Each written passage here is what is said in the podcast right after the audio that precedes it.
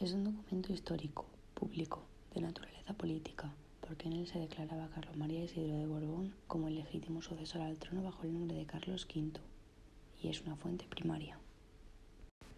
El autor es Carlos María Isidro, hermano de Fernando VII, que tras la muerte de éste debería ser el legítimo sucesor al trono y que por el contrario no lo es. El manifiesto va dirigido a su cuñada María Cristina y al pueblo español. Fue escrito en 1833 el 1 de octubre en Abrantes, Portugal.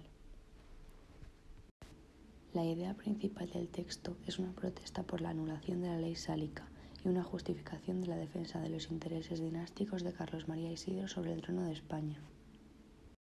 Como ideas secundarias está la manifestación irónica del dolor por la muerte de Fernando VII, a pesar de que en los últimos años desde la abolición de la ley sálica, Carlos y su hermano hubieran estado enfrentados la justificación de su demanda a ocupar el trono por ser legítimo, ley sálica, y de no hacerlo se pondría el origen de la monarquía absoluta que defiende, Dios.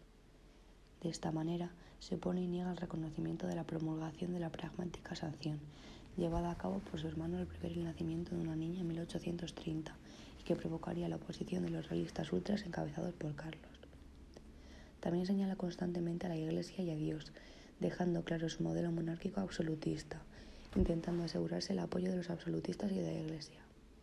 Hace, además, una división entre buenos y malos, siendo los primeros los que le apoyan y reconocen como su rey y los segundos los que siguen a su sobrina Isabel, alineados con el liberalismo, marcando así las dos bandas de la guerra carlista.